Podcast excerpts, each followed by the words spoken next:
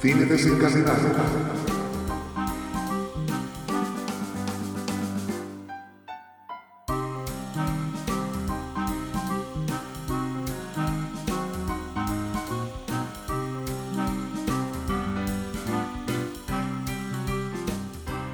Muy buenas, bienvenidos, bienvenidas a un nuevo podcast de Cine Desencadenado. Yo soy Nat y aquí me acompaña Toxic. ¿Qué tal, Toxic? ¿Cómo estás? Hola, buenas. Muy bien. Aquí acabo de pasar la aspiradora. Así que para, para, el podcast de hoy, bueno, va a hacer mucha referencia a ello. Cuéntanos, a ver, ¿de qué vamos a hablar hoy? Pues mira, hoy vamos a hablar de la miniserie La Asistenta o Mate, que se llama en, en, versión original, o Las cosas por limpiar, que se llama en Latinoamérica. Aquí en España, en Netflix, la conocemos como La Asistenta. Es una miniserie de 10 episodios y es la que vamos a comentar hoy. Podríamos haber hecho también otras miniseries, un podcast de otras miniseries como de Clickbait o El juego del calamar, pero hemos decidido hacer esta porque creemos que es, es la mejor de todas. Y además yo ya estoy un poco hasta el moño de el juego del calamar, lo tengo, que, lo tengo que decir, estoy un poco hartita ya del juego del calamar y clickbait, bueno, todavía no lo he acabado, he empezado con ella, tú sí que la has visto, ¿no? Sí, sí, sí, clickbait y el juego del calamar he visto las dos. Me parecen las dos bastante adictivas, la verdad.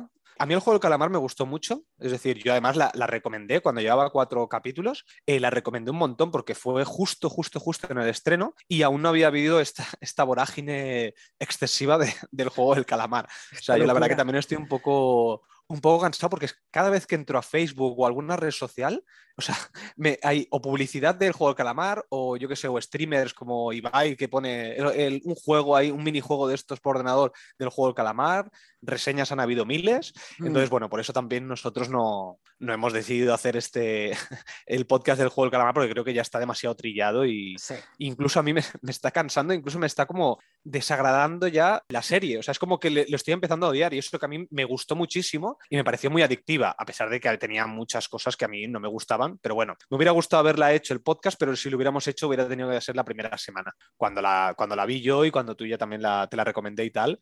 Eh, sí. En ese momento quizás sí, pero ahora ya con tanta esta, esta vorágine que ha habido, creo que es ya... Eh, Hay suficiente información sobre el juego del calamar Exacto. ya para hablar más de ella. Así que pasemos página Exacto. y centrémonos un poco en, en la asistenta. Podemos dar una valoración general de lo, de lo que nos ha parecido. Tampoco hace falta extenderse mucho, pero simplemente para decir qué nos ha parecido, la nota, si la recomendamos. Muy bien, pues si quieres empiezo yo. En general, tengo que decir que para mí, junto a Mer of Town, son las dos mejores series de, este año, de este año 2021. Me ha gustado muchísimo. Creo que es una serie que todo el mundo debería ver, sobre todo los hombres, creo. Está muy bien hecha, tiene mensajes muy buenos, creo yo, y a pesar de que tendrá fallitos que iremos comentando en la parte con spoilers, creo que, en general es, muy buena. Yo le he puesto un 9 y creo que, vamos, después de, del programa que haremos hoy, creo que me va a seguir gustando mucho, cosa que a veces me sucede al revés, que cuando hablo de ella digo, ay, pues me gusta menos. Creo que esta de hoy me va a gustar mucho. Muy bien, pues mira, vino un poco, sí, lo mismo. Es verdad que si tuviera que escoger una miniserie este año me quedaría con, bueno, Made of Easttown a mí me gustó mucho, ¿eh? pero es que esta la asistenta me ha gustado tanto, o sea, encuentro que es tan tan buena que, que creo que no tiene parangón ¿eh? con, otra, con otra serie, me quedaría con, con la asistenta, pese a que Made of Easttown me encantó. ¿eh? Y bueno, pues lo dicho, me ha gustado mucho, me ha enganchado, es decir, no es una serie, dijéramos, que la recomiendas porque es entretenida o porque tiene mucha acción o porque pasan miles de cosas, pero es que a mí me enganchó desde el episodio 1. O sea, no podía quitar los ojos de la pantalla viendo a esas mujeres y a sus historias. Me ha encantado. Le he puesto un 9 en Film Affinity. No le he puesto un 10, la verdad es que no sé por qué, pero me ha gustado muchísimo. Y sí, se la recomiendo a todo el mundo y también creo que debería verla todo el mundo. Muy bien, pues si quieres explicamos un poquito de qué va para aquellos sí. que, no, que no la hayan visto. Ah, y... perdón, que nos hemos olvidado de decirlo. Como siempre, hablaremos primero sin spoilers y después con spoilers. Cuando empecemos a hablar con spoilers sonará una alarmita y nosotros también os avisaremos. Perdón, sigue, sigue. Venga, pues vamos a mirar de, qué va esta serie. Bueno, al final esta serie trata de una chica que tiene menos de 30 años, no sé si en algún momento concretan la edad, pero bueno, al final tiene menos de 30 años, tiene una hija muy pequeña, de apenas 3 años, que huye de una pareja alcohólica y bastante violenta. huye sin absolutamente nada. Es decir, es estas personas que, tienen dependencia económica, social, sentimental de su pareja y se, larga junto a su hija sin tener nada.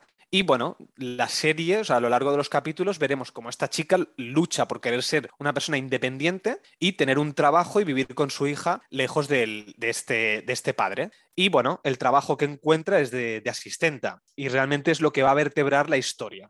Pues sí, efectivamente, para dar un poquito más de información hay que decir que esta miniserie de Netflix se ha basado en un libro que se publicó en el 2019 de Stephanie Land que se titulaba Made Hard Work, Low Pay and Mother's Will, que quiere decir la asistenta, trabajo duro, sueldo bajo y la voluntad de una madre. A partir de este libro, Molly Smith Metzler, que es la creadora de la serie, ha hecho la, la, adaptación y también ha dirigido algunos capítulos junto a John Wells. Y una de las cosas que yo creo que le da mucha verosimilitud a la historia que se narra en la película es precisamente que está basada en una historia real, porque el personaje, que ahora hablaremos de los personajes de Alex, que es la protagonista, tiene un análogo real, que es esta mujer que vivió en la pobreza y que efectivamente cogió a su niña y se largó y se tuvo que, poner a trabajar de, asistenta. También comentar que eso que tiene 10 capítulos, en principio es una serie autoconclusiva, no debería haber una, una, segunda temporada, pero bueno, ya sabemos que hoy en día cuando algo funciona suelen intentar tirar para, para segundas temporadas y demás, pero tampoco el, mensaje que quiere dar esta serie yo creo que es, cerrado, está completo y no tendría sentido hacer una segunda temporada.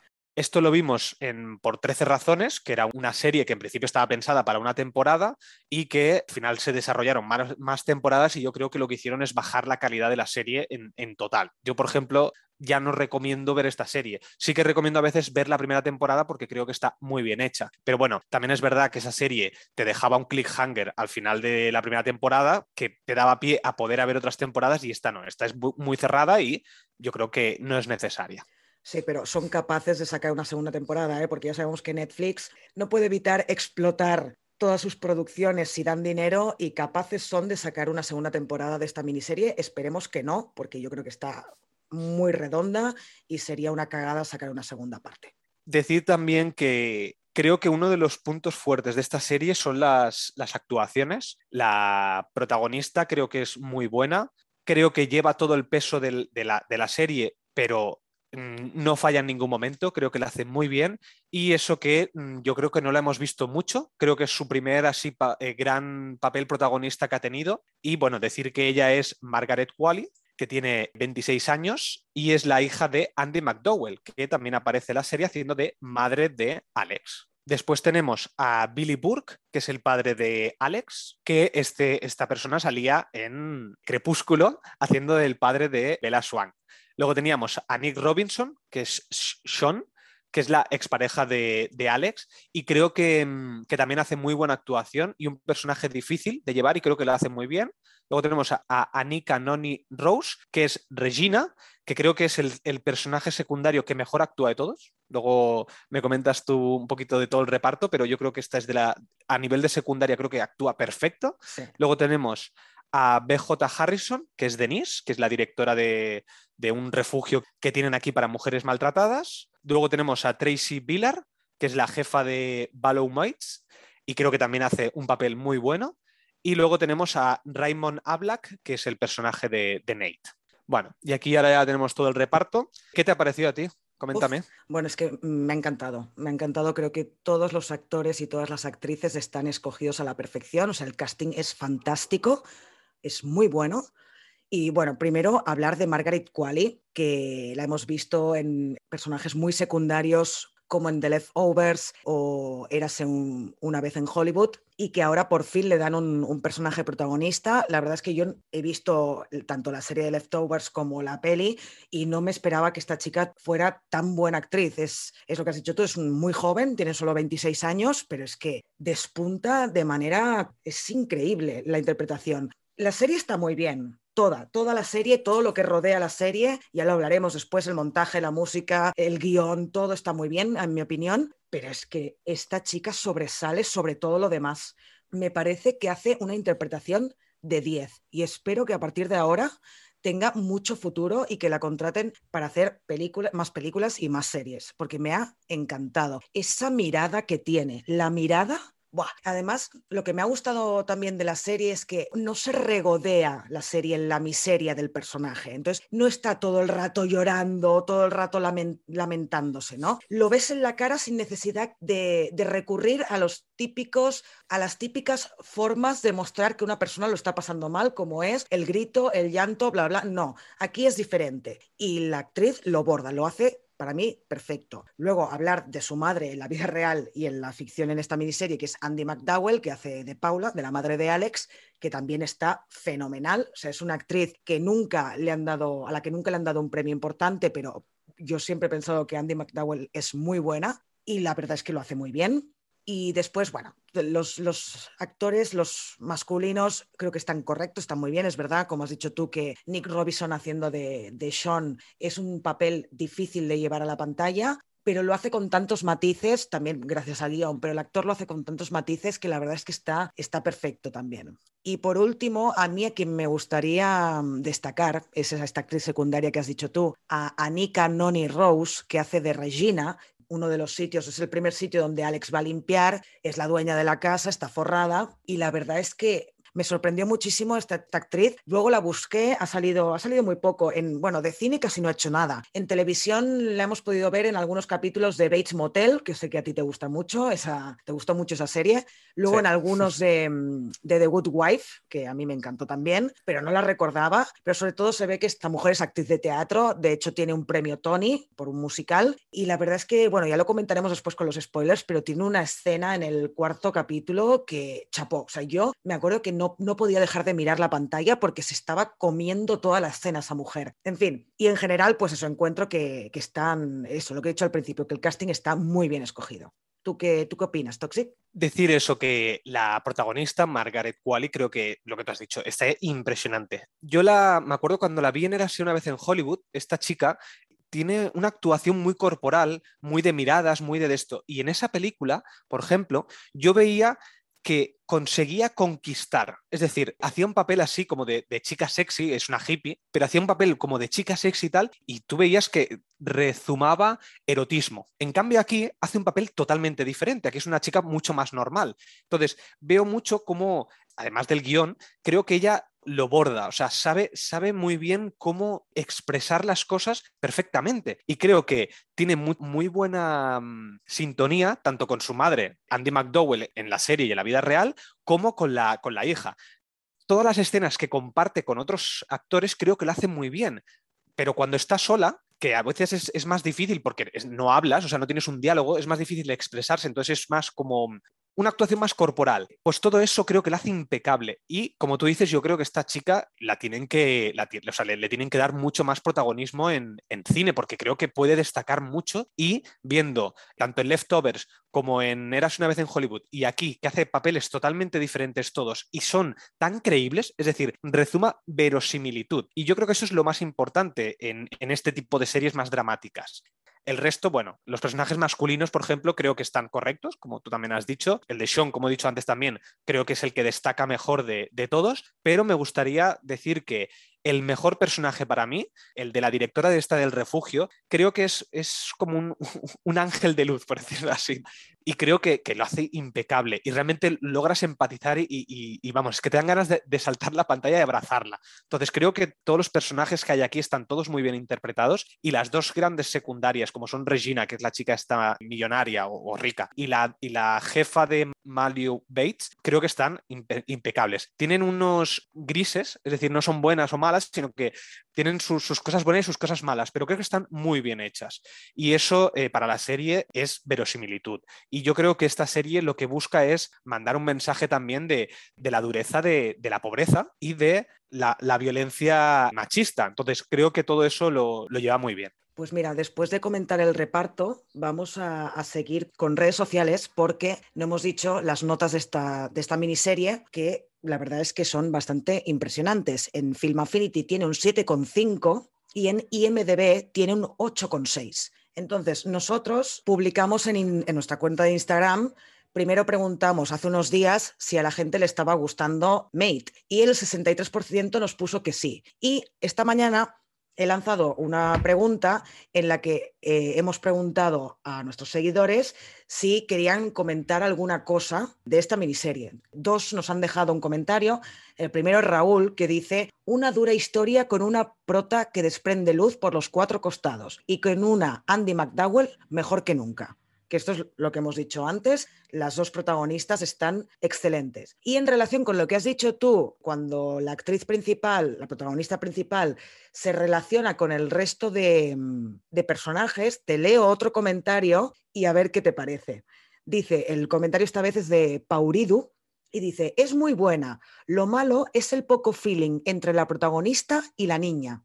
¿Qué te parece? Bueno, no estoy de acuerdo. Creo, a mí al menos me ha parecido que tienen una muy buena sintonía. Quizás no llega al nivel que tenían Brie Larson en la película de The Room, que creo que esa era, era una, una, sintonía brutal entre ellas dos. Aquí creo que a lo mejor no llega a ese nivel, pero para mí está muy bien. A mí me, me ha gustado mucho la relación que tiene. Sí que es verdad que la relación con su madre es más fuerte, o sea, se, se, se nota mejor, quizás. Pero claro, también hay que pensar que es una niña que, o sea, que está actuando una niña, entonces a lo, a mejor es un poco más difícil, pero no, no estaría, no estaría de acuerdo. Bueno, yo tampoco lo estaría, pero esto que dices de Brie Larson en la habitación o The Room, sí que es verdad que en esa película, en la primera parte, están en una habitación todo el rato, entonces es mucho más fácil de generar ese feeling entre los dos personajes. En este caso, pues no pasan en una habitación, pasan en muchos espacios diferentes y yo también creo que tienen un buen feeling, la, un buen feeling Margaret Qualley y la niña.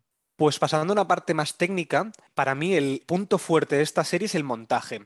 El montaje y la fotografía, es decir, eh, todo lo que, o sea, lo que es la parte narrativa visual creo que está impecable. Por ejemplo, sin entrar en spoilers, pero bueno, esto no es un spoiler, es, es decir que en el, por ejemplo, en el primer capítulo ya te ponen como ella tiene un dinero, ¿vale? Imagínate que tiene, yo qué sé, 20 euros y ves como cada vez que hace algo, ves como ese dinero va bajando. Creo que eso está muy bien implementado visualmente y te hace, o sea, a mí me daba la, esa sensación de, de, decir, hostia, te pones en la situación de eso, o sea, empatizas mucho. Y creo que eso, junto al montaje que aparece, creo que es impecable. Bueno, es que crea una sensación de de angustia vital, Eso, angustia. ver cómo le va bajando el dinero, es horrible, porque además dices, bueno, es que si tuviera mil euros, bueno, mil dólares en este caso, vale, pero es que claro, estamos hablando de eso, ¿no? No, no recuerdo exactamente la cifra, pero que quizá eran 20 dólares, y ves cómo va comprando esto, o sea, cosas para comer, gasolina para el coche, y cómo le va bajando, le va bajando hasta que se queda en cero, ¿no?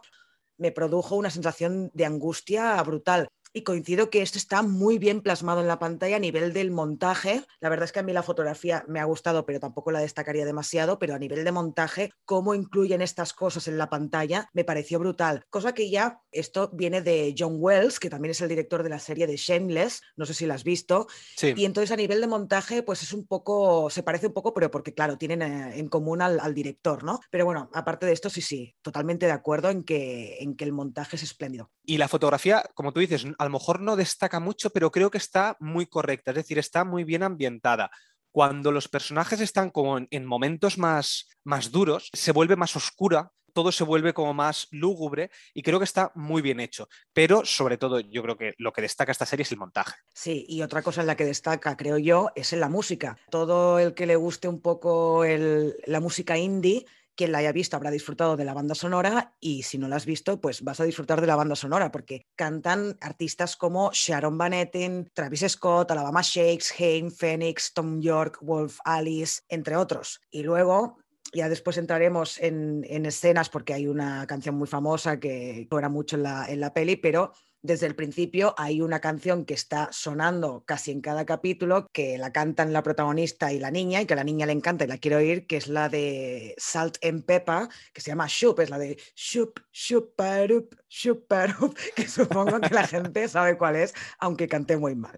Bueno, pues que a nivel, a nivel sonoro creo que la, la banda sonora es, es, muy buena, porque a mí personalmente todos estos artistas me, me encantan y la disfruté mucho. Bien, la música creo que, que, tiene, como, tiene como escenas cumbre donde la música toma un protagonismo también narrativo, porque uh -huh. es, eh, hay una sí, escena sí. muy concreta con una canción de, de Queen, que creo que, es impresionante esa, esa, escena, cómo está hecho y cómo narrativamente funciona, cosa que a veces la música simplemente es una banda sonora. Y aquí, no, aquí realmente se mete dentro, de, dentro del capítulo y creo que eso lo hacen, lo hacen muy bien. Sí, porque además no solo eso, ¿no? Ha incluido a grandes artistas de, de, la música actual, sino que han escogido muy bien las canciones, ¿no? Por ejemplo, de Sharon Van Etten hay una canción que se llama Seventeen, que suena en la serie y que justo cuando a uno de los momentos en que ella está limpiando, pues suena esta canción y, y oyes lo de I used to be 17, que quiere decir yo solía tener 17 años, ¿no? En plan, lo bien que vivía yo con 17 años cuando no tenía tantas responsabilidades y no, no, estaba viviendo una pesadilla como lo que está viviendo la protagonista, ¿no? Decir, decir, perdón que te interrumpo, pero que había una cosa que me gustó mucho, la música diegética, que es esta música que, que escucha el espectador, pero que también está escuchando el protagonista, digamos, es decir, que, que quien está dentro del capítulo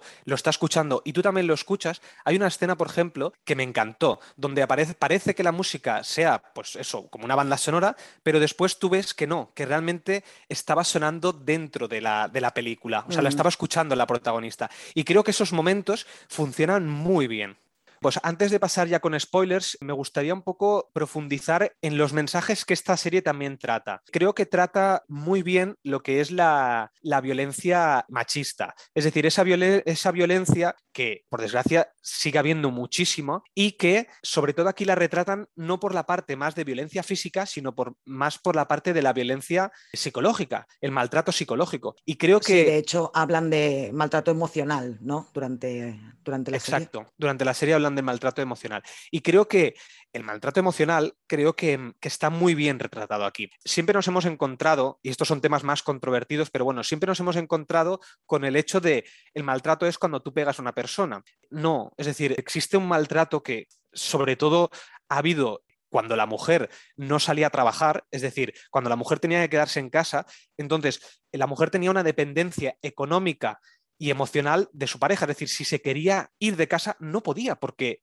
había vivido toda la vida bajo la economía del marido. Entonces, todo esto, cada vez la mujer ha ido como saliendo más de casa y eso ha producido también otro tipo de violencia. Es decir, esa violencia donde la mujer se quiere independizar y el hombre siempre ha querido más tener atada a la mujer por la parte de la economía. Entonces, todo eso creo que está muy bien retratado y a pesar de que yo creo que a lo mejor faltaría algún personaje masculino que fuera decente, porque yo creo que aquí hay, hay, muchos personajes que luego en la parte de spoilers los analizaremos más. Creo que todos los personajes masculinos son un poco malos, digamos, y sin embargo los personajes femeninos creo que están mejor hechos, están, tienen muchas más capas y están están muy bien retratados. Y quizás yo como hombre puedo entender que hayan otros hombres que, que, a lo mejor no empaticen con esta serie porque no hay hombres buenos, por decirlo de alguna manera. Y creo que cualquier hombre debería acercarse a esta serie. Creo que va a ir muy bien porque pueden entender cosas dejarte llevar porque esto es una historia concreta, es decir, entender la historia, no intentar extrapolarlo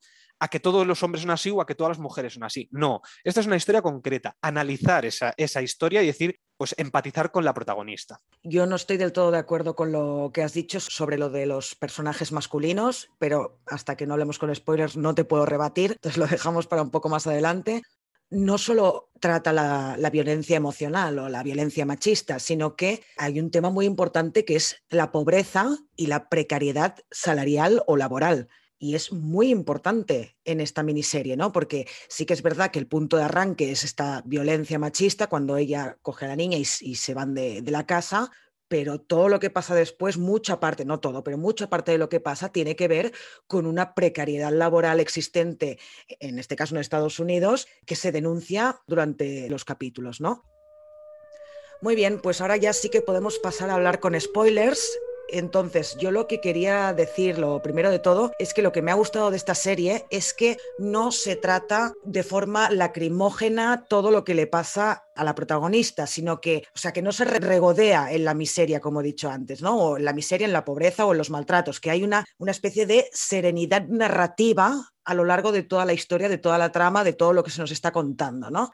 Esta protagonista que tiene una fuerza extraordinaria para hacer todo lo que hace, esa fuerza le sale de su propia vulnerabilidad y esa vulnerabilidad no está mostrada como, mira qué pena doy, y te lo muestro tal cual, sino que sientes lástima por, por, el personaje, evidentemente, pero a partir de la empatía y a partir de, de ver que ella le pasan cosas y le pasan cosas horribles, pero que a la vez es muy real todo lo que está pasando. Sí, estoy de acuerdo. Bueno, ahora que ya estamos con spoilers, si quieres ya podríamos analizar así un poco por capítulo, porque yo creo que también estos capítulos tratan como diferentes temas y cómo va avanzando la trama. Y creo que mm, para aquellos que se quedan con nosotros, creo que les puede gustar esto, que vayamos un poquito desgranando toda la historia, desde el inicio al final. Entonces, si quieres, empezamos por el capítulo 1. Hago un breve resumen. No vamos a empezar por el cuarto. Exacto. Empezamos por el capítulo 1 y hago un pequeño resumen de lo que sucede en este capítulo y si quieres ya empezamos ya entrando con, un análisis más profundo. Bueno, pues el capítulo 1 al final empieza con, con Alex, que huye con su hija Maddie y que no tiene absolutamente nada de dinero. Pide ayuda a los servicios sociales que hay y además consigue el trabajo en Value Mates. Al final de este capítulo, después de todo lo que sucede, digamos que tiene el accidente de coche. Entonces, ya entrando en lo que opinaría de este capítulo, por ejemplo, me parece sublime cómo empieza. Es decir, la primera escena es un recorrido de la cámara por donde va por, por, la habitación, digamos, y donde ves que está como medio destrozado el suelo, que hay cosas por el suelo, hay un agujero en la pared de que se supone que alguien ha pegado un puñetazo ahí en la pared, y ves cómo ella sale de esa casa, sale como de una casa como de una casa del terror, por decirlo de alguna manera. Mm. Y ya huye hacia afuera. Es como el inicio. Y este inicio, sin decirte, sin, sin entrar a decirte lo que ha sucedido, sino una parte narrativa visual, creo que es impecable, porque te deja muy claro lo que ha pasado y por qué está huyendo. Decir que es muy significativo cuando ella acude a los servicios sociales para pedir ayuda, ella no se siente una mujer maltratada. De hecho, se lo preguntan, le preguntan si querría pasar la noche en un refugio para mujeres maltratadas y su respuesta es, no, no, no me gustaría quitarle una cama a una mujer que realmente ha sido maltratada. Y la de los servicios sociales ahí ya ve como que, algo está pasando, ¿no? No sabemos lo que ha pasado, simplemente lo que dices tú, que es que vemos, pues eso, ¿no? En el suelo de, de la caravana esa, que es una casa, eh, pues que hay cosas por el suelo y tal, pero realmente no sabemos qué ha pasado todavía, ¿no? Pero lo único que vemos es que parece que ella no, no se tiene como una mujer maltratada. Y a partir de ahí, bueno, coge el coche, se va con el coche, también destacar, yo creo, la escena del accidente en la carretera, cuando además dejando a Maddie en el coche, que eso, por ejemplo, sí que es una de las cosas, una de las irresponsabilidades que comete el personaje, que, como dijiste tú, no, no es ni, ni blanco ni negro, porque no es excepcionalmente buena ni excepcionalmente mala, le hace cosas que están bien y que están mal, y en ese momento dejar a la niña en el coche metida cuando puede pasar cualquier cosa, pues es un error y efectivamente pasa y menos mal que no pasa nada grave. Sí, aparte esa escena, pero me parece que esa escena también está hecha brutal vemos como la niña le está diciendo, mamá, eh, em", o sea, como que le está rayando la cabeza, porque ella está, bueno, claro, es que está en un momento donde acaba de dejar su vida, no sabe qué va a hacer. Como hemos dicho antes, empieza con 20 dólares, más o menos, y vemos como pone gasolina y va bajando el dinero. Vemos que compra algo para la niña, creo que comida o algo así, y también baja el dinero, y se, queda con 3 dólares, creo. Y ves como la niña, claro, es que es una niña, no, no entiende nada, y ves como la, la muñeca esta que tiene, mamá, no sé qué, no sé cuánto, o sea, le está poniendo la cabeza como un bombo, ella ya tiene una presión brutal y tira la muñeca por la ventana. Claro, ella primero no va a frenar, pero la, niña empieza como a ponerse a gritar o, como algo muy, muy como tú como espectador estás sintiendo eso de esa angustia de decir, agobio eso, agobio de, oh, ¿sabes? Entonces, ¿cómo toma la decisión de aparcar ahí mal decidido, pero bueno, al final entendible, es decir, está bien justificado y puedes entender por qué dirías, hostia, me ha puesto la cabeza como un bombo, pues bueno, voy a parar, ¿sabes? Y hace esa irresponsabilidad y como casi la matan, diría, diríamos, que esto es el detonante para el cual en el siguiente capítulo el marido puede quitarle a la niña. Porque claro, es que casi muere la niña en un accidente de coche porque ha dejado el coche en el arcén. Creo que está muy bien hecho eso. Volviendo a lo que has dicho tú antes de la, asistenta social esta, otro personaje que para mí creo que está impecable. Es decir, aquí los personajes secundarios creo que están muy bien escritos.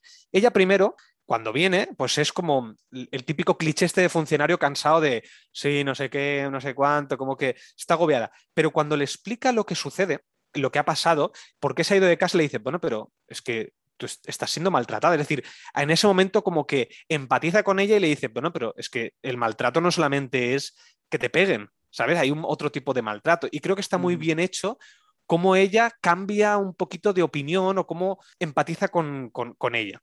Bueno, pues si quieres pasemos al capítulo 2. Sí, vamos para el capítulo 2. Vale, en este segundo capítulo recorreremos la historia que tiene con esta persona que le ha limpiado la casa, que es Regina, que es la chica esta, la mujer esta millonaria o, rica, vemos como empieza el capítulo que ella ha dormido en el, en el, suelo de la terminal del ferry y se encuentra con Nate. Ahora detallaremos un poquito este personaje y como no cobra el trabajo que ha limpiado en casa de Regina a pesar de todo lo que ha sufrido, es decir, ha, tenido un accidente, bueno, antes de tener el accidente ha limpiado la casa. Vemos todo esto que ha sucedido y cómo ella la envían al refugio. Es decir, ahora sí que ya ha podido ir al refugio, al refugio de mujeres maltratadas y vemos como conoce a una persona que se llama Daniel, que es una, una mujer maltratada también, en este caso físicamente y psicológicamente, consigue tener una relación con ella muy de, amistad y van a casa de Regina, que no le había pagado y que por su culpa se estaba, estaba sin dinero, y vemos cómo le secuestra el perro. Por último, en la parte de que tiene con, con Sean, con su, con su ex, digamos, gracias a este accidente hacen que pueda perder la custodia. En este caso, pierde la custodia durante una semana de Maddie, de su hija, y Regina finalmente le, le paga. Bueno, pues en este episodio creo que lo que vemos es, sobre todo en el juicio, ¿no? Cuando tiene el juicio por la custodia de, la niña, vemos como ella está perdidísima. De hecho, creo que eh, en inglés, bueno, no me acuerdo si dice bla bla, o sea, ella como que, porque una cosa que no hemos dicho es que está muy bien cómo ella ve, porque nos metemos mucho dentro del personaje, dentro de la protagonista, nos enseñan cómo lo que escucha ella o lo que ve ella en otras personas, ¿no? Por ejemplo, cuando va la asistenta social, la primera frase que se oye es, bueno, ¿tú qué quieres? Eh, ¿Chupar del Estado? Pero es solo que se lo está imaginando. Se lo está imaginando Alex, no le ha dicho eso en, en, verdad. Entonces, en este segundo capítulo, en el juicio, también pasa que ella no entiende nada de lo que están hablando el abogado de Sean y la jueza, y solo oye bla, bla, bla, bla, porque no está entendiendo nada, ¿no? Y entonces ahí se ve mucho cómo está perdida y al final lo que pasa, primero que Sean y su abogado tienen el caso este de, mm, del accidente de coche y que ella realmente no puede demostrar ningún tipo de violencia de Sean hacia ella, pues la jueza dice, pues te quito la niña y se la quita durante una semana y le da una semana para demostrar que tiene un techo donde, donde meter a la niña y demostrar que tiene un trabajo también. Sí, exacto. Creo que lo que tú has dicho del juicio, eh, cuando, cuando se oye el bla, bla, bla, bla, bla, bla, como si estuvieran, o sea, estamos metidos dentro de ello, creo que es otra de las cosas fuertes de, de esta serie es que realmente cuando tú estás en un juicio o estás en un sitio así, que están hablando de cosas que no entiendes nada, estás exactamente pensando eso. No sabes lo que, está, lo que están diciendo. Y eso, retratarlo en la pantalla a veces es difícil. Y aquí está hecho de una manera que se entiende perfectamente. Ahora me he acordado, no dicen bla, bla, bla, bueno, al menos en inglés es lo, lo, o sea, ley, ley, ley, ley, no sé qué, ley todo el rato así. Todo en, el rato en castellano sí dicen, en castellano sí, porque yo lo he visto doblada y sí dicen bla, bla, bla, bla, bla, bla, bla. en inglés dice lo. Sí, sí, qué curioso, ¿no? Qué, raro, ¿no? Que no, bueno, esas cosas que pasan en el doblaje, en fin. Y bueno, por otro lado tenemos ya cómo empieza la relación con Regina, que es esta, esta mujer millonaria que la contrata y que, bueno, que eso no, no le quiere pagar porque había pedido que fuera otra vez para acabar de limpiar no sé qué, pero ella como tiene el accidente de coche no llega y Regina decide no pagar a Valium Mates para que no le paguen tampoco a, Alex. Entonces cuando va con su amiga, con Daniel, se van a la casa de, de Regina que la tiene en venta y deciden secuestrar al perro para que la otra le pague a Alex el dinero que le debe por la limpieza del día anterior. Al final Regina paga, pero, pero ahí empieza a verse que se está caldeando la relación entre Alex y Regina, que para mí es una de las más interesantes a lo largo de, esta producción. También decir que aquí conocemos el personaje de, Nate, que la ve allí en el ferry, que también nos, nos, hacen como una especie de flashback donde este chico, en el pasado, cuando conoció además a su pareja, Sean, este chico ya la quería conquistar. Desde un inicio ya empezamos a ver cómo le empieza a ofrecer su ayuda. Para mí, aquí parece bastante desinteresada la, ayuda, aunque cuando creo que es aquí donde le deja el coche, creo que se empieza a ver cómo este personaje le está ayudando, pero también esperando algo a cambio. Al menos yo lo entiendo así. Es decir, ya le dice, te dejo el coche, inmediatamente al cabo de un minuto le dice, a ver si podemos, eh, a ver si tenemos una cita o algo así, o lo deja intuir. Y además, en ese momento, ella le dice, a ver, si me vas a dejar el coche con condiciones, como, no me acuerdo muy bien cómo lo dice, pero se deja intuir de, si me lo vas a dejar así con condiciones, no lo quiero porque es que no te puedo ofrecer esto. ¿Sabes? Y, menos en ese momento que está, coño, que, es que está viviendo en el, en el, suelo, o sea, estaba durmiendo en el suelo del ferry. Este personaje está muy bien presentado. Creo que aquí estaremos en desacuerdo, como has dicho tú, cómo es este personaje, pero a mí ya desde el inicio este personaje no me gusta, porque yo lo veo como un personaje interesado. No te estoy dando, no te estoy ofreciendo ayuda sin nada a cambio, sino que te estoy empezando a ofrecer ayuda, pero veremos si esto me sirve para algo más. No estoy en desacuerdo con la lectura que haces de Nate. Efectivamente, al principio he pensado otra cosa, pero después lo hace por puro interés, por puro interés en ella, en tener una relación, sea del tipo de que sea, con ella. Eh, lo que te he dicho antes de los personajes masculinos es con Sean y lo hablaré, te lo diré en, cuando hablemos del último capítulo de todos, ¿vale? Entonces, si quieres, seguimos, vamos al capítulo 3. Ahí en el capítulo 3 le toca limpiar una casa que está realmente asquerosa, o sea, el lavabo es asqueroso, me dio un asco que casi me muero. Pensé, pobrecilla, qué asquerosidad. Y, y, bueno, básicamente lo que pasa es eh, que dice ella, no puedo, no puedo, pero al final lo hace, o sea, lucha contra eso y se pone a limpiar, a limpiar esa casa que está realmente asquerosa. Y una cosa que quería decir es, y que me parece uno de los grandes aciertos de esta miniserie, es que no hay un mensaje barato de si luchas, si trabajas duro, todo saldrá bien. No. Aquí esta tía está luchando, está trabajando duro y las cosas le siguen saliendo mal y le siguen saliendo mal en muchos aspectos, en, su relación con Sean, en, todas las ayudas que le dan, en cómo le echan de un sitio o de otro. Eh, ahora ya lo, lo, veremos a lo largo de los capítulos, ¿no? Pero me gusta eso de que ves realmente que está trabajando muy duro, ¿no? Work hard, como decía el subtítulo del libro, que está trabajando muy duro, pero que aún así le siguen saliendo las cosas mal. Entonces no hay este mensaje barato de si trabajas duro todo te va a salir bien, ¿no? A mí me parece muy destacable en ese sentido. Después, otras cosas que pasan en, este capítulo, en el capítulo 3, es que se encuentra Sean borracho en un bar cuando ella está volviendo de, de trabajar. Y entonces, bueno, tienen una discusión porque le dice, oye, tío, tú estás aquí borracho y tendrías que estar cuidando de Maddie. Y el otro dice, no te preocupes, que está con mi madre, que dices, a ver, tío, qué morro tienes, ¿no? Al final, bueno, consigue un, un piso y en este capítulo empieza a mostrarse sobre todo la relación de Alex con Paula, con su madre, ¿no? Y empieza a quedar muy claro, pues, cómo la otra va a su bola, que está bastante loca, pobrecilla, y sobre todo una escena del banco, que no sé si quieres comentar después la escena del banco, que es bastante también agobiante, cuando ella tiene que hacer todo el papeleo y la madre está detrás, bla, bla, bla, bla, y le, le está explicando cosas que no tienen nada que ver con lo que está haciendo la hija. Y bueno, otra de las cosas, colación de lo que decía antes sobre cómo lo ve todo ella, cuando va en el autobús antes de ver a Sean borracho, ella está con todos los formularios que tiene que rellenar y en los títulos de los formularios ve, vas a perder, eres una idiota, eres white trash, no sé qué, o sea, cosa que evidentemente en los formularios no aparece, pero que ella lo lee porque es cómo se siente ella en ese momento.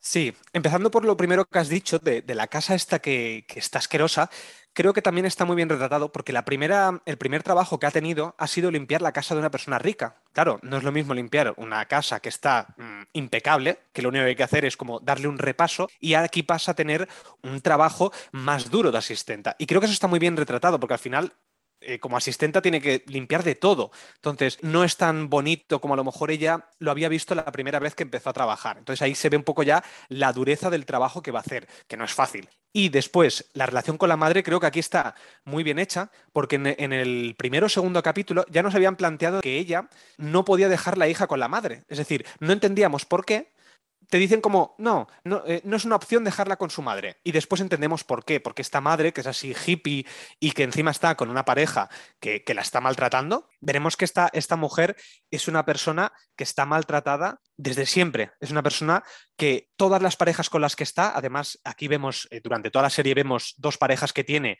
y vemos el ex que tiene y cómo todos la han maltratado y utilizado su condición. Es decir, esta persona está enferma mental, digamos, tiene, una bipolaridad no diagnosticada. Sí, y además vemos que ese desequilibrio mental que tiene o emocional, yo creo que es producido en gran parte por todas las, penurias por las que ha pasado en relación con las parejas que ha tenido, ¿no? Exacto. Además, en este capítulo creo que es donde también vemos como la, la chica esta que ha conocido Daniel, desaparece del refugio.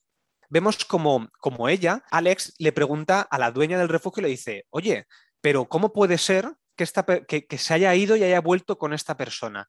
Denise, la directora del refugio, le dice, o sea, como que no quiere que juzgue a las personas. ¿Por qué? Porque le dice es que la mayoría de gente, la mayoría de mujeres, tardan hasta siete veces para poder librarse de este maltrato, tanto físico como psicológico. Es muy difícil salir de esta rueda y precisamente más adelante veremos cómo ella misma hace exactamente lo mismo. Entonces, ella está juzgando a Daniel es también un mensaje que creo que le está dando al espectador. Creo que le está diciendo al espectador, ojo, porque siempre estamos juzgando a la gente, a las víctimas, la estamos juzgando, decir, oye, pues si tú estás con una persona que te está maltratando, el problema lo tienes tú. No, ojo, es que esto es más que, que salir y ya está. No, es que el personaje de Alex cuando sale se encuentra más problemas casi que en casa. Es decir, ella tiene que estar luchando constantemente, que se tiene que ir a limpiar todo el rato. Ha perdido a la hija, tiene tantas cosas que le están pasando que yo creo que aquí el mensaje está muy claro de no juzguemos a la gente, a las víctimas,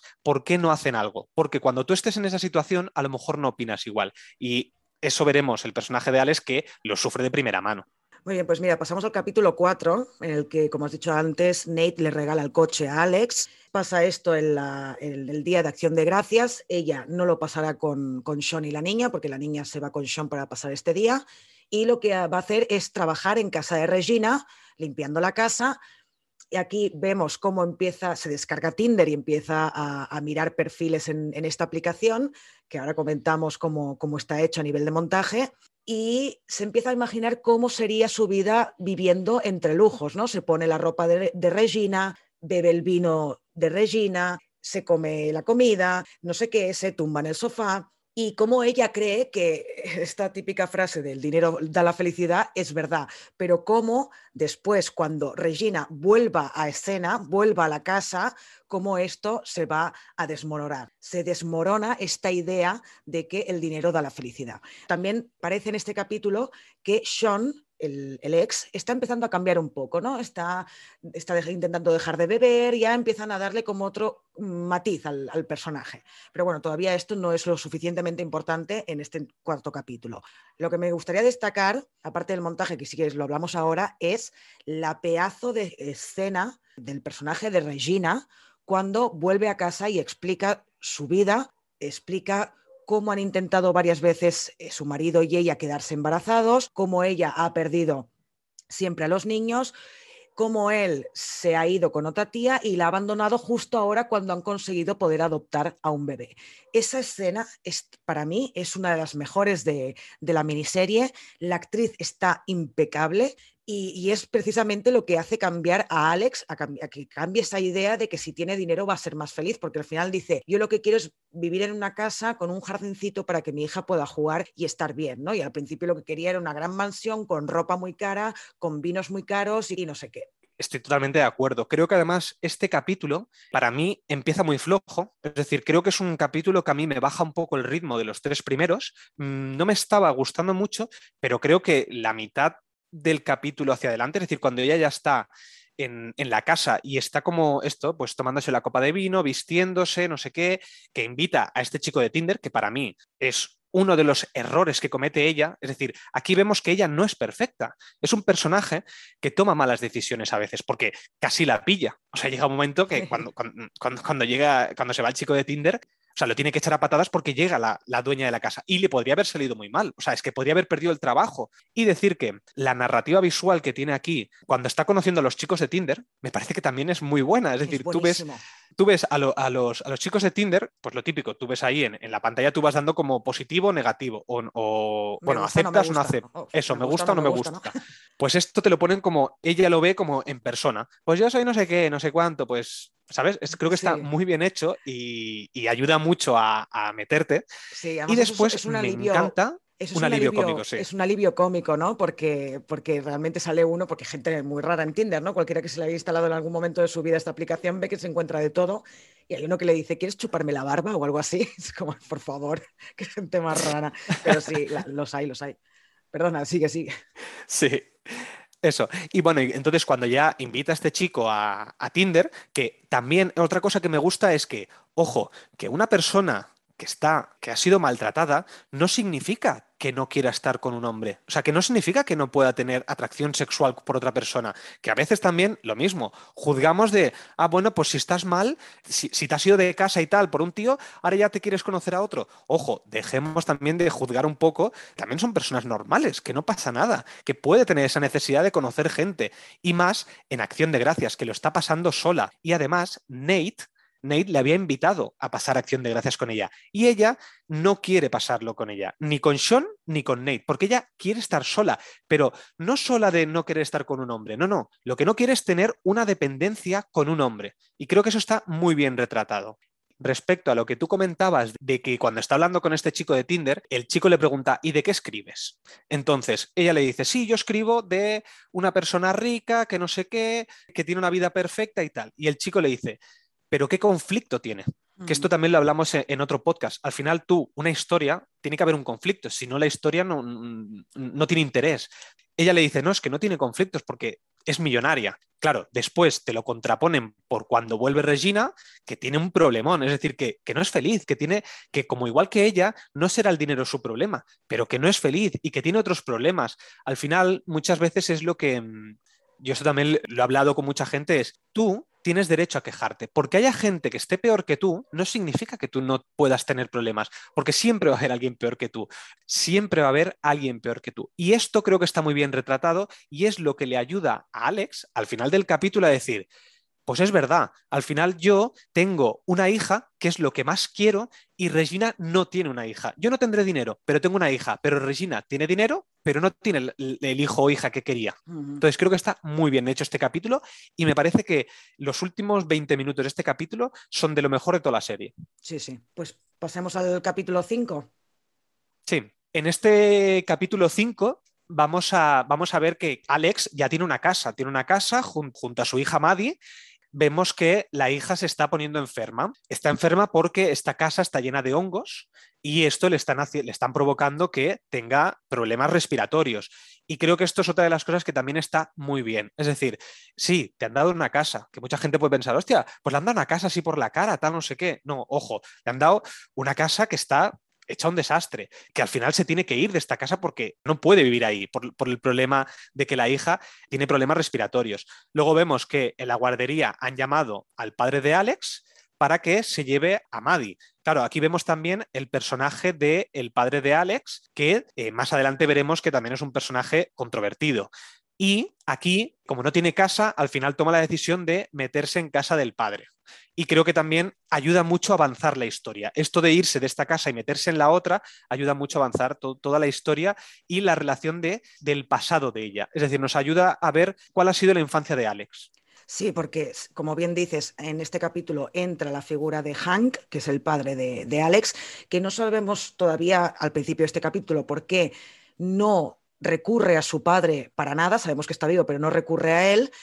Y en este capítulo se ve por qué. En este capítulo hay un momento, porque a nivel de, la trama de la limpieza, ella está limpiando una casa en la que vivía una madre y un hijo, en el que la madre encerraba a su hijo, el hijo se ha convertido en un ladrón famoso, bla, bla, bla, bla, bla. Y ella recuerda, se, se acuerda de su infancia y recuerda un momento en que ella estaba de niña metida en un armario y recuerda cómo su madre la coge dentro del armario y se la lleva porque su padre estaba pegando a su madre. Cuando se acuerda de esto, Alex se va con, con Maddie, con la niña, abandona la casa del padre y se va a vivir con su madre y Basil, que es el, el, marido de su madre, que vive en una caravana. Entonces, en este capítulo lo que vemos es que su madre ha pasado por la misma tortura psicológica como mínimo psicológica, no sabemos si física también, que, la que está pasando Alex en ese momento, ¿no? Para mí, este capítulo es donde yo tengo un poquito más de problemas con la serie. Creo que aquí baja un poco el ritmo de la serie. Creo que estamos en el, en el medio de la serie, es decir, este tiene 10 capítulos, estamos en el 5. Y creo que aquí, a pesar de que ayuda a avanzar la historia, todo el tema de, que Hank la había maltratado y por eso eh, se había maltratado a su madre y ella se encerraba en el armario y cómo limpiar esta casa donde pasaba una cosa parecido, le ayuda a recordar esto creo que está muy bien, pero creo que se alarga demasiado. Creo que este capítulo junto al anterior podrían haberlo condensado en uno y en vez de hacer 10 capítulos haber hecho 9. En tanto el 4, el 5 y el 6 creo, para mí, son los que tienen un poquito más de, oye, podrías haberlo resumido. Obviamente esto ya es personal, o es una opinión, no creo que puede ser que haya gente que le guste más esto, pero a mí concretamente es donde tengo más, más problemas. Me gusta mucho el personaje de Basil también, como al final es un casi un clon del padre en el pasado también. Es decir, la madre sigue estando con este tipo de hombres que son aprovechados. Es decir, aparte, aquí él se casa con ella básicamente para poder acceder a sus recursos, acceder a la casa, por ejemplo, que tienen en común. Bueno, que tienen en común no, que es de la madre, que es de la madre y, la, y, la, alquila en su nombre. Entonces creo que está, todo esto ayuda mucho a profundizar en el personaje de, de la madre, ver por qué es así también porque al menos en el flashback que hay no se ve que en ese momento tuviera un problema psicológico, sino que todo lo que ha vivido le ha ido desarrollando todo esto. Y los hombres con los que se ha juntado siempre han sido un perfil muy parecido. Estos perfiles de gente que se ha aprovechado de ella y que en el futuro veremos el siguiente marido que tiene, que es exactamente un clon de este, es decir, es un tío, pues también, que además lo vemos con una cervecita, eh, borrachos y tal, y que al final se aprovechan de ella. Bueno, pues pasemos al sexto capítulo. Aquí ya se ha ido de casa del padre, está viviendo con su madre y con Basil en la caravana y lo que hace es intentar encontrar un piso para ella y su hija con una ayuda que llaman TBRA, que es una ayuda en la que el gobierno le paga la mitad del alquiler o una parte del alquiler. Y entonces ahí vemos otra vez cómo está perdiendo el tiempo yendo a un montón de pisos para que le acepten esta ayuda y cómo es una ayuda muy mucha burocracia en medio, pues nadie quiere hacerse cargo de esto, hasta que finalmente encuentra a una mujer que le dice, vale, te alquilo mi casa, te puedes quedar aquí con tu niña y hacemos, eh, lo hacemos con, el, con este tipo de ayuda. en este capítulo ya Sean está yendo a Alcohólicos Anónimos, parece que el tío no ha vuelto a beber y que el, quien está ayudando a Sean en este proceso es Hank, el padre de Alex, cosa que a Alex no le hace ninguna gracia obviamente. Vemos que sigue limpiando en casa de Regina y además es el cumpleaños de Maddie, cumple tres añitos y la casera le deja celebrar el cumpleaños en su casa. Vemos que Sean, sí, no bebe, pero se trae a todas sus amigas borrachas, la lían parda durante la fiesta y a la mañana siguiente vemos que Sean ya está borracho perdido, durmiendo en el sofá de la casera y rogándole a Alex que vuelva con él. ¿Cuál es la consecuencia de, todo esto? Que las caseras echan a Alex de la casa y se encuentra otra vez sin casa para ella y su hija. ¿Y a dónde va a parar?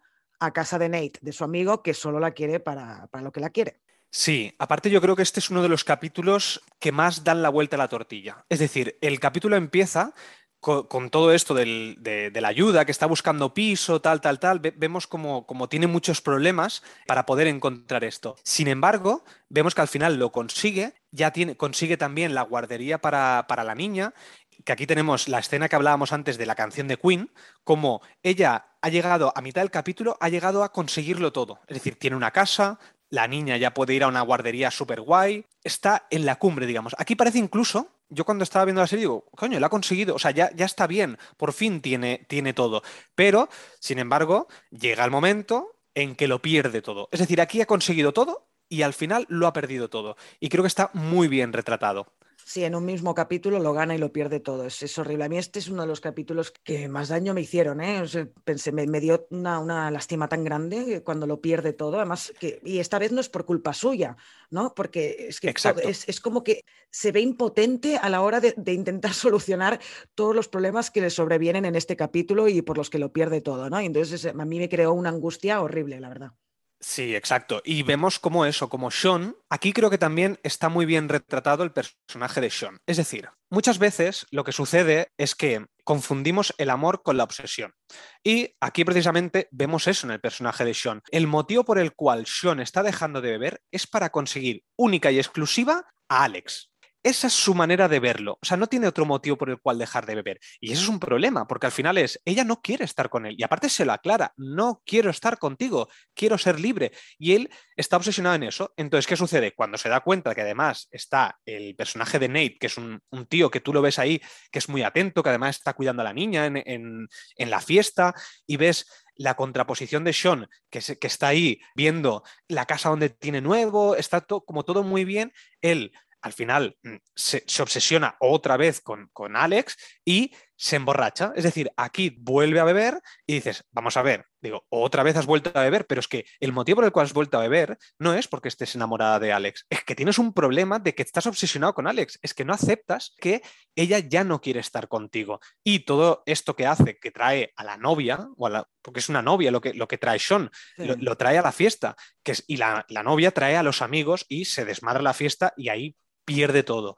La escena que tú has dicho al final, cuando eh, las, las, dueñas de la casa encuentran a Sean ahí tirado en el sofá, yo creo que es, a mí se me desgarró el corazón, porque realmente dices, joder, es que, ¿qué culpa tiene ella, coño? O sea, que la ha conseguido todo. Y resulta que por culpa otra vez de este tío, pierde todo. Pasemos al capítulo 7, que este es uno de los capítulos importantes de, la miniserie, en el que ella necesita turnos para trabajar porque necesita el dinero. En Valued Mates no le dan más turnos, entonces decide irse a una clienta irse directamente a ella y decirle, mira, te ofrezco mis servicios como limpiadora y además te voy a cobrar menos que en Valiant Maze. Esto se queda aquí en este episodio, pero luego tendrá consecuencias en el siguiente, porque la contratan, ¿no? También se ve que cada vez empieza a escribir más sobre las cosas que le pasan y las casas donde va a limpiar, que esto se ve que la vida real también lo hacía, ¿no? Eh, esta mujer escribía y le ponía nombre a las casas y todo esto. Y entonces aquí Nate se le insinúa varias veces, quiere invitarla a cenar y entonces ella le dice, pero no es un poco extraño que me invites a cenar si estoy viviendo contigo, no sé qué. Entonces ya empezamos a ver ya, si no había quedado claro antes, las intenciones de Nate que no son limpias en este mismo episodio, Paula, es decir, la madre de Alex, descubre que Basil, su marido, es un estafador y tiene una crisis nerviosa, una crisis nerviosa que hace que la, lleve a romper el cristal de su casa, porque ella quiere recuperar su casa, pero como, está, como Basil la había alquilado, no la puede recuperar, entonces rompe con la mano el cristal, se hace una herida brutal en el tendón, Alex lo está flipando, la llevan al hospital, se queda ahí ingresada y Alex está, eh, está que no está, está en shock y Sean yo creo que se aprovecha de ello, hace que la cuida mucho y no sé qué, y al final, pues Alex, que está muy nerviosa, está en shock por lo de su madre, se deja llevar y finalmente se acuesta con él y así acaba el capítulo. Sí, yo creo que además este es uno de los capítulos dedicados a Sean. Es decir, aquí vemos como Sean le, le ponen capas. Es decir, es que a, veces eh, la gente piensa que un maltratador siempre es malo. No, no, no funciona así. Hay cosas que hacen bien. Obviamente, aquí él le ayuda. Obviamente, tú ves todo el rato que lo que está haciendo es para conseguir a Alex. Igual que Nate le hace favores, digamos, para conseguir a Alex, Sean también hace lo mismo. Es decir, ¿por qué le acompaña y por qué le dice la madre, no sé qué? Porque constantemente le dice, sí, entre tú y yo cuidaremos a tu madre. Es decir, le está como chantajeando, le está todo el rato vamos a hacer esto juntos para que tu madre esté bien. Sí, sí, todo el rato remarca tú y yo o nosotros vamos a hacer no sé qué, sí, sí. Exacto, y Alex le insiste que no quiero estar contigo, que ya está, que, que, sí, que, que, tú puedes ser bueno y me puedes ayudar en determinadas cosas, porque además aquí a Sean vemos que él, pues, parece un buen tío. Y, y no es que, insisto, un maltratador no significa que siempre sea malo. Puede ser cualquier persona normal y que tenga cosas buenas que haga, pero eso no implica que sea maltratador. Es decir, una cosa no quita la otra. Y además, una de las cosas que, pero que viene en otro capítulo, es cuando una de las, una de las amigas de Alex le dice, bueno, pero es que Sean, eh, yo no veo que sea malo, esa es tu versión. Que sí, es que, insistimos, es que que desde fuera tú no tienes por qué ver que una persona sea un maltratador. Un maltratador no tiene un perfil, que eso yo creo que también está muy bien retratado aquí. Si te fijas, el personaje de Basil, el personaje de Hank y el personaje de, Sean son totalmente diferentes, pero todos tienen ese problema, que son unos maltratadores. Aquí está muy bien hecho como le dan a, a, Sean, que al final se porta muy bien con ella porque le ayuda, le va a buscar a Basil, consigue recuperar, consigue abrirle los ojos a la madre de Alex conforme Basil le ha estado estafando, porque creo que aquí es donde le alquila la casa y que no le está dando el dinero a ella. Entonces, todo eso creo que está muy bien, le da capas a Sean y también es lo que marcará un poco que este personaje al final de toda la serie actúe como actúa que al final es como que se da cuenta o, la libera en, el futuro. Pero, es decir, aquí te plantean que este, que este chico no es un maltratador y punto, no, tiene más cosas. Aquí también vemos al personaje de Alex, ay, perdón, al personaje de la madre de Alex, que realmente cómo tiene un problema y que no acepta la realidad, como todo el rato es como que no se cree que, que Basil hace no sé qué, y encima después le culpa a Alex y se vuelve loca e intenta romper la casa, bueno, las ventanas, bueno, rompe la ventana de la casa que ha perdido, porque encima la ha perdido. Todo, todo este capítulo creo que está muy bien llevado. Muy bien, pues pasemos al siguiente, capítulo 8. Como se ha cerrado el anterior capítulo, Alex se acuesta con Sean, pasa la noche con Sean y mm, al día siguiente va a casa de Nate, que es donde está viviendo ahora, y Nate, celoso como una mala cosa, la echa de casa. Le dice que él no tiene por qué estar cuidando a la niña mientras ella se está tirando su ex. Efectivamente, aquí vemos que todo lo bueno que había hecho Nate era simplemente para conseguir algo con Alex. Cuando ve que no lo puede conseguir, fuera, la echa de casa. Lo único que bueno que hace es dejarle el coche. El coche no le pide que se lo devuelva. Alex no se hace cargo de su madre, la deja ingresada. Esto va a acarrear unas discusiones entre Alex y su madre. Y lo que hace es volver a vivir con Sean. En un principio vemos que ella duerme en el sofá, que le dice, no, no, yo tengo que hacer cosas mañana, voy a dormir en el sofá, no tengo tiempo para otras cosas. Se va a limpiar la casa de Regina al día siguiente. Regina tiene una crisis porque se ve incapaz de cuidar ella sola al niño que ya ha adoptado, no, no se ve capaz de hacerlo. También la echan de Value Mates por haber robado a esa clienta, pero Sean parece el marido ideal. Parece que la está tratando muy bien hasta que ella le dice que quiere irse a estudiar a Montana y que por lo tanto también se va a llevar a la niña. Él entra en cólera y lo que hace es le devuelve el coche a Nate sin pedirle permiso a ella, evidentemente. Y el final del episodio que me pareció magnífico es que, bueno, tienen una discusión Alex y, Sean por lo del coche, ella se estira en el sofá y el sofá se traga a Alex. Y así acaba el capítulo. No sé qué opinas, pero para mí eso ya me pareció muy significativo de otra vez volvemos a como estábamos antes de lo que pasa en la primera escena del primer capítulo, que es una mujer bajo las garras de un marido violento, manipulador, que la controla y que hace y deshace a su voluntad sin tener en cuenta a la mujer. Precisamente este capítulo creo que es de, los mejores porque mm, Aquí, por ejemplo, vemos lo de lo que hablábamos del personaje de Nate. Nate, todo lo que está haciendo constantemente es para conseguir a Alex. Obviamente, que la eche de casa, cuando se ha vuelto con Sean, con el, ex, digamos, tiene sentido. Es decir, lo ha abandonado a él, a Nate, para irse a, todo, lo de la, todo lo de la madre, pero tampoco lo sabe Nate. Y claro, está muy bien retratado como Nate se pone celoso. Porque una cosa es que él la juzgue, porque al final él también está haciendo lo mismo que hacía Alex en el capítulo 2 con el personaje de Daniel, es decir, le está juzgando que está volviendo con su ex. Si el personaje de Nate fuera un personaje que no está enamorada de Alex, lo que haría ¿qué sería? Pues a lo mejor sería intentar convencerla o ayudarla para que no vuelva con Sean, darle más apoyo, pero no, no actúa así porque está enamorada de Alex y le duele ver que se ha acostado con, con Sean. Y me pareció muy bien la reacción de Alex. Alex no le dice, no le miente, no le dice, por su interés no le va a mentir. Lo que está haciendo es le dice, sí, sí, me ha acostado con Sean, la he cagado, sí, y entiendo que me eches de casa. O sea, es que le dice, sí, sí, es que, es que tienes razón, es que, y lo acepta y dice, sí, sí, es que la he cagado y no pasa nada, o sea, soy así y, no soy perfecta y, funciona muy bien toda esta, toda esta escena donde le echa. Pero al final Nate se está comportando como Alex se comportaba, es juzgar a la, a la víctima de que vuelva con su agresor. Y vuelvo a insistir con lo mismo que insistía antes, es dejemos un poco de juzgar a la víctima por qué cae en lo mismo, porque como bien dijo la dueña del refugio, la gente hasta siete veces vuelve con su agresor.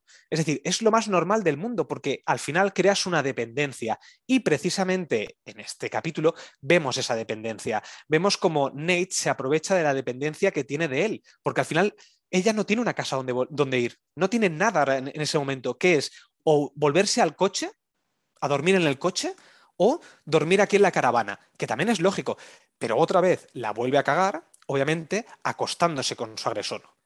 Y se aporta muy bien Nate, es que además lo hemos justificado en el capítulo anterior, se aporta muy bien con ella, entonces incluso en algún momento es, bueno, me acuesto porque a lo mejor tengo necesidades eh, sexuales, pero ella le aclara muy bien y le dice, no, no, es que yo no quiero volver, no quiero volver contigo, y se la aclara, y por eso Nate se vuelve, ahí, Sean se vuelve loco y, le empieza a devolver el coche, le empieza a dejar sin teléfono móvil, es decir, la quiere volver a encerrar y que dependa de él de todo. No puede hacer nada ella.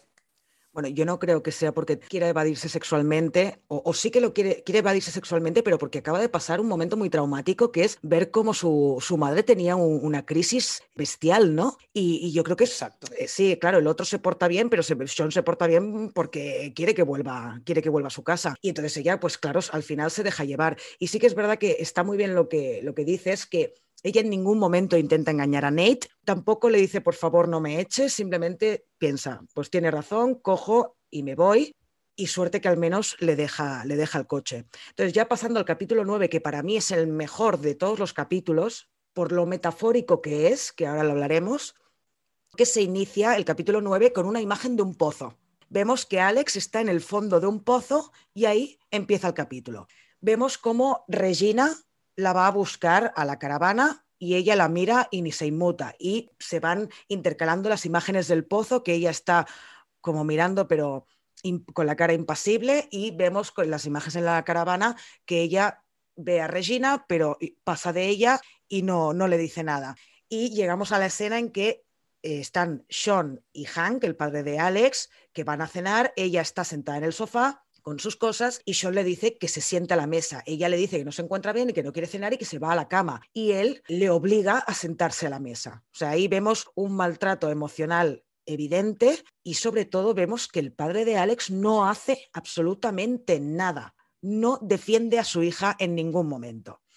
Entonces vemos que después hay un ataque muy violento de, Sean porque Sean ha perdido el trabajo, evidentemente y aquí ya ha vuelto a beber, Sean ha perdido el trabajo, tiene una, una discusión con Alex que le dice, bueno, ¿y ahora de qué vamos a vivir? ¿De cómo vamos a alimentar a Maddie? Él pierde los nervios, le lanza una cosa, no a ella, pero sí a la pared, y entonces Alex evidentemente decide salir otra vez de ahí, coge a Maddie, se van eh, las dos caminando porque ya no tiene coche, porque recordemos que Sean le ha devuelto el coche, el coche a Nate, y llega una gasolinera, pide dinero, llama a Regina, Regina la va a buscar y otra vez vemos cómo Alex vuelve al refugio, esta vez sí llena de lágrimas, consciente de que está viviendo un maltrato psicológico, que en el que creo yo al principio de la serie no era consciente, ahora sí que ya es consciente del todo y después vemos que poco a poco va rehaciendo su vida porque encuentra trabajo con una mujer que tiene síndrome de Diógenes, que guarda todo lo que tiene en su casa, le salen otras personas con síndrome de Diógenes y entonces vemos como en eso que hemos comentado antes, que iba restando dinero, por, por primera vez aumenta mucho los ingresos que tiene Alex y empieza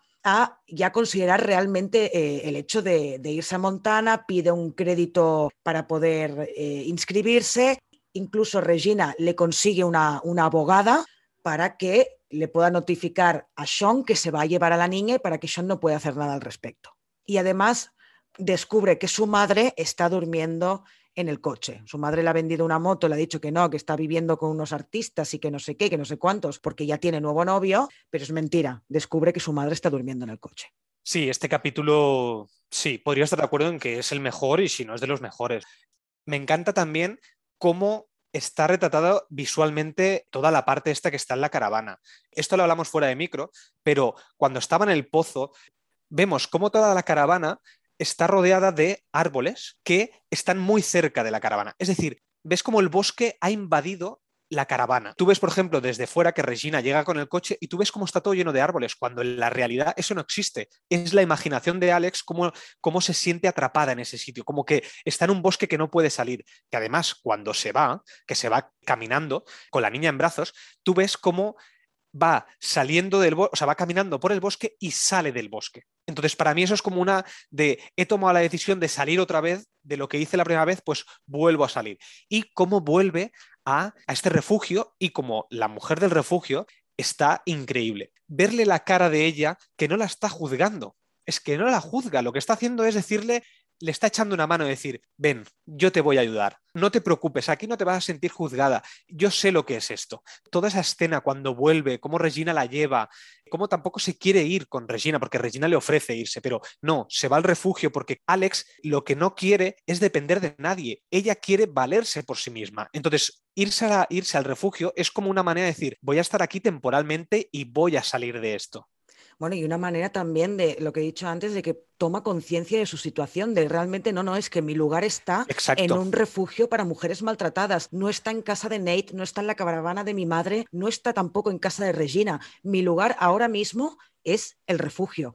Y yo creo que esa escena, y es lo que dices tú, es espectacular, no solo por la, la, gran interpretación de la protagonista, sino también por cómo recibe la propietaria, la directora, perdón, del refugio a Alex. Es, es, increíble. Y esto de que yo me lo tuviste que decir, yo no me di cuenta de cómo en la primera parte del capítulo, cómo el bosque está rodeando un rodeo totalmente inmediato, ¿no? Porque en los primeros capítulos se había visto como hay una esplanada bastante grande y tal. Vemos todos los árboles, las plantas invadiendo casi la caravana. Yo no me había fijado en eso, pero es verdad, la sensación está de claustrofobia por fuera de la caravana y lo del pozo. Yo a mí es que cuando vi lo del pozo me pareció magnífico. Esa metáfora de estar metida en un pozo negro, además, porque es todo negro, en la que no puede, ella no se puede mover, pero es como como estar en una depresión profunda, profunda en una profundidad del pozo. Es que la metáfora yo creo que está escogida a la perfección. Y cuando ella se da cuenta, cuando, cuando Sean tiene el ataque de cólera y le lanza eso contra la pared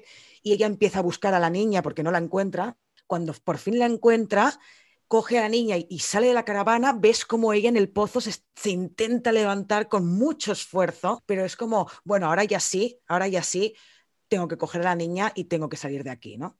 Exacto, porque además ella toma la decisión de salir del pozo por la niña. Es decir, no es por ella. Al final lo que está haciendo es por la niña, porque la ha visto que estaba encerrada, igual que ella se encerró en su momento porque tenía miedo y se había encerrado en un armario. Otra de las cosas que creo que está magistralmente hecha, porque muchas veces lo que sucede es eso, que no lo hacemos por uno mismo, sino por un bien mayor, que en este caso es la hija. Y además, me parece que en este capítulo también es donde vemos el, personaje de, Sean, cómo es en realidad. Es decir, insisto con lo que decía antes, eh, cuando, cuando, tú tienes un problema, cuando, cuando, hay un maltratador, no significa que siempre sea malo, sino que tú conoces realmente a las personas cuando están enfadadas.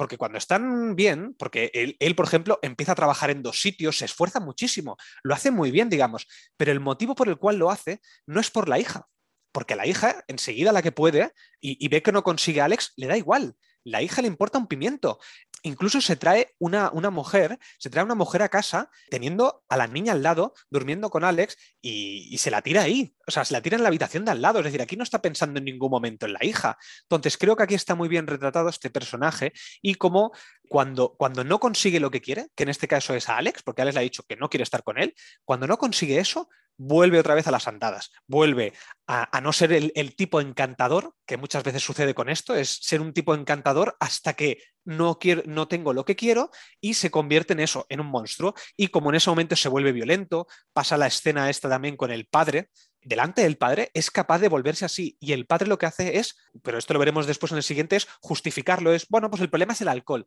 No, ojo, si tú quieres corregir, deja de beber, pero no lo hagas solamente para conseguir a Alex y si no la consigues entonces vuelves a beber, porque entonces ya no eres tú el que ha tomado la decisión de dejar de beber, no, lo estás para conseguir una cosa muy concreta. Y respecto, perdón, respecto a lo de a lo de la mujer esta que tiene síndrome de Diógenes, también es una de las cosas que para mí le dan muchas capas al personaje de Alex. Alex al final, cuando trabaja, no solamente lo hace por dinero, cuando ve que una persona necesita ayuda, ella también se ofrece a ayudarle. Esta mujer le dice, mira, no me juzgues, por favor, antes de entrar a la casa te tengo que pagar solamente esto, que es muy barato, pero no puede tener más, y esta mujer tiene síndrome de Diógenes. Y cómo esta buena acción que hace, porque además no es que ella le limpie, es que le ayuda a deshacerse de las cosas. Es decir, eso creo que está muy bien hecho. Y esa buena acción, cómo le conlleva que el resto de amigas de esta mujer o del grupo de, síndrome de, Diógenes le den trabajo. Entonces, también está muy bien hecho esto del karma. Es decir, si tú ayudas a la gente, al final, también te, al final eh, vas a tener una, buen, un beneficio. No lo hace por el beneficio, porque ella no sabe que le, le va a dar tener más dinero en el futuro, pero sin quererlo lo consigue. Por último, decir que descubrir que la madre está durmiendo en el coche, porque esto además no lo hemos dicho, pero aquí la madre la habían encerrado en un, en un hospital psiquiátrico y la tenían medicada. Y además aquí también vemos un poco de que esta mujer cuando está medicada de esto está como fuera de sí, no es la mujer esta hippie que hay, pero tampoco no es una crítica a que no debería estar encerrada, sino que a lo mejor tiene problemas en ese momento. Y como ella también, a pesar de que la madre la está mandando constantemente a tomar por saco, ella sigue yendo y sigue luchando porque se preocupa, porque es su madre. O sea, aquí vemos cómo quiere a su madre. A pesar de que es un problema para ella, no se deshace de ese problema, lo ve como una responsabilidad. Lo ve como una responsabilidad hasta cierto punto, porque hay un momento que la directora del refugio le dice, bueno, ¿y qué pasaría si tú no cuidaras de tu madre? ¿no? Como diciendo, es que quizá tú no tienes que cuidar a tu madre, ¿no? Y entonces mm. ella es cuando decide dejarla hospitalizada, porque al final quien toma la decisión de que Paula se quede hospitalizada en el sanatorio es de Alex. No, no lo decide la madre de Alex, lo decide Alex, ¿no? Pasemos ahora al capítulo 10, Aquí vemos que ya la vida de Alex ha cambiado bastante. Se supone que ha pasado un tiempo con respecto al capítulo anterior. Inicia unas sesiones para mujeres maltratadas donde escriben el mejor día de su vida, tanto si ya lo han pasado como si puede ser un día que les gustaría tener. Le propone a su madre, a Paula, que se vaya con ella y Maddie a, a Montana. En principio, la madre le dice que sí, pero luego vemos al final cómo finalmente no se va con ellas. Por otro lado, tenemos la historia de la custodia de la niña. La abogada parece que todo va bien, pero la abogada de repente la llama y le dice que se ha complicado todo, que Sean quiere visitar a Maddie y que no quiere que Alex se la lleve que tiene que esperar 14 días para el juicio y ahí Alex le dice, pero es que yo ya he pedido un crédito, yo tengo que estar ahí el lunes que viene, he pedido un crédito de 9 mil dólares y a mí precisamente el dinero no me sobra, yo tengo que irme, no puedo esperar 14 días. O sea, ahí parece que todo otra vez le esté volviendo a ir mal a, a Alex, ¿no? Entonces, en un momento que aquí vemos cómo se acaba la relación con el padre, Alex le pide ayuda a su padre, le dice que testifique en su favor, que explique que él vio cómo abusaba emocionalmente de ella en ese momento de la cena, cuando le obliga a sentarse en la mesa y el padre se niega y entonces ella le dice, vale, pues ya no tenemos nada más de qué hablar, se acabó la relación con el padre, se niega a ayudar a su hija y bueno, al final vemos cómo eh, Sean le permiten estar con su hija un rato al lado de, Paula, de la madre de Alex, y él mismo se da cuenta de que tiene un serio problema porque estaba hasta irritable con su hija, que le llega a, chillar y que lo único que está pensando es en beber y le dice, si no fuera porque estaba tu madre ahí, me hubiera bebido una copa con Maddie al lado y deja que, que Alex se lleve, se lleve a la niña. Ya todo parece que va bien, en, el fondo hay una voz en off que está ella explicando su día ideal, ¿no? Y cómo explica que mi día ideal todavía está por llegar porque es el momento en que me voy, me voy de aquí, de esta ciudad que solo me ha traído problemas y me voy con mi hija a empezar la universidad, voy a seguir trabajando, habrán días duros, o sea, no hay un mensaje de qué bonito es todo, ella sabe que habrán días duros porque tiene una hija de tres años, porque tendrá que trabajar y sacarse una carrera a la vez, pero se van está ese final en la montaña con Alex y Maddie, que le dice a Maddie que la M es por ella y me pareció súper bonito. Derramé bastantes lágrimas viendo este final, me pareció precioso y la verdad es que creo que es un broche final muy bonito para, para toda esta serie. Sí, yo creo que la serie tiene un final perfecto, es decir, al final esta serie inicia con ella saliendo a la libertad, y acaba consiguiendo esta libertad. Y creo que esto está hecho impecable. Y bueno, todo este capítulo creo que, está muy bien llevado. Me gusta mucho el tema de la madre. Ella se va a Montana porque la madre va a venirse con ella. Es decir, ella, como has dicho antes, tiene la responsabilidad o se siente que está responsable y quiere irse con la madre. Si la madre desde un inicio le dijera que no va a ir, ella probablemente, o es posible que no se fuera. De hecho, bueno, yo es que lo he resumido rápidamente porque tampoco es en plan de resumir escena por escena, pero la primera vez que Alex le dice a su madre que se vaya con ellas, la madre le dice que no, que no se va. Y Alex igualmente tiene la intención de irse. ¿eh? Yo opino lo contrario, que Alex aunque desde el principio la madre le dice que no, ella se hubiera ido, porque ella, su responsabilidad es de ella misma y de su hija, no de su madre. Otra cosa es que quiera a su madre, quiera que esté bien y se la quiera llevar, pero son dos cosas diferentes. Si fuera la madre o no desde el principio, Alex hubiera ido a Montana igualmente con la niña. Yo no estaría de acuerdo porque al final ella eh, sí se quiere ir, pero, pero, quiere convencer a la madre y no la quiere dejar tirada porque además vive en un coche. O sea, todo, todo este capítulo al final yo creo que va también de, de, la madre, de cómo está viviendo en el coche, todo esto, todo esto que está pasando. ¿Y por qué yo digo esto? Porque yo veo que cuando decide pedir el crédito y cuando decide comprar los libros, que también se va a gastar una pasta, es cuando la madre le dice que sí. Y al final, eh, también gracias a lo que le había dicho la, señora del refugio, es, no es tu responsabilidad. Ojo, creo que el mensaje está muy bien porque es, em, si ella quiere salir de estas relaciones tóxicas, tiene que ser ella. Es decir, desde fuera, muchas veces el, mal, el maltrato no se puede arreglar desde fuera. Tiene que ser la persona que está dentro quien tome la decisión de abandonar, porque no va a ser fácil. Es muy difícil salir de estos maltratos psicológicos y de este bucle donde entran. Pero si, si no lucha, la madre que no está dispuesta a hacerlo, no va a salir. Entonces, que al final ella decida irse y este final feliz para mí sea feliz es porque ella estaba, se iba a ir con la madre, pero al final ella decida que no, pero ya no hay alternativa, porque ella ya pidió el crédito, ya tiene todos los libros y demás. Pero bueno, puedo entender lo que, lo que dices. ¿eh? Bueno, respecto a lo que ya he ido anunciando tres veces, creo, a lo largo de todo el podcast, para rebatirte esto de que todos los personajes eh, masculinos son malos o que no hay ningún personaje masculino decente, sí, es verdad. Vemos que tanto Sean como Nate como Hank, el padre de Alex, son personas bastante deleznables. Eh, yo creo que hay una redención del personaje de Sean y, por ende, de los personajes masculinos en el momento en que él dice, mira, me doy cuenta que realmente tengo un problema, se da cuenta cuando está con su hija, más allá de la relación que tiene con Alex, se da cuenta de que no puede estar sin beber, que incluso chilla a su hija y en ese momento en que le dice, mira, llévatela, yo me aparto, haz tu vida, es una manera, es una manera perdón, de redimir a todos los personajes masculinos. Es decir, no de exculparlos, la culpa la tienen, evidentemente, son unos maltratadores, pero sí de decir, bueno, todavía hay quizá en algunos casos, en algunos, y no sé por qué, pero me imagino que deben ser más bien pocos, hay algunos casos en que tenemos la esperanza de que esto pueda pasar, ¿no? Que el mismo maltratador se dé cuenta de que es un maltratador, de que tiene un grave problema y deje vivir a su mujer en este caso, ¿no? Sí, precisamente es lo, es lo que iba a decir. Al final, el motivo por el cual Sean me parece uno de los mejores personajes interpretados es precisamente por las capas que le dan y cómo lo lleva, cómo, cómo el actor consigue eso. Es decir, el único final posible que había aquí era que él se redimiera, porque si no hubiera sido una lucha constante de, de quién es la hija, no sé qué. Y creo que también es un mensaje al espectador y por el cual yo también creo que muchos hombres deberíamos ver esta serie. ¿Por qué?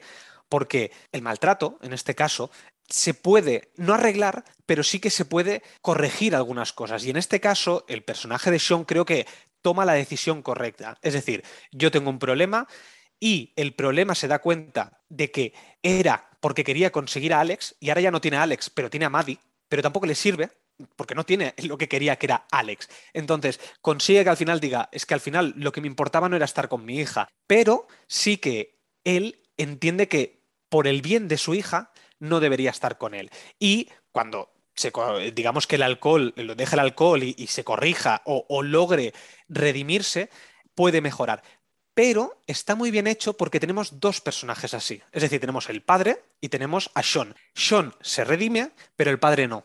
Y está muy bien porque al final son las dos opciones que pueden haber. El padre podría haberse redimido y decir, Sean era, es un alcohólico y te ha maltratado porque lo he visto y tal, ir al juicio y que ella se pudiera ir, o que Sean fuera el que tomaba esta decisión. Entonces, uno de los dos tenía que redimirse. Al final, el final feliz es gracias a que uno de los dos ha tomado esa decisión. Y creo que está muy bien hecho que sea Sean, porque Sean durante toda la serie nos la han pintado un poco como gris.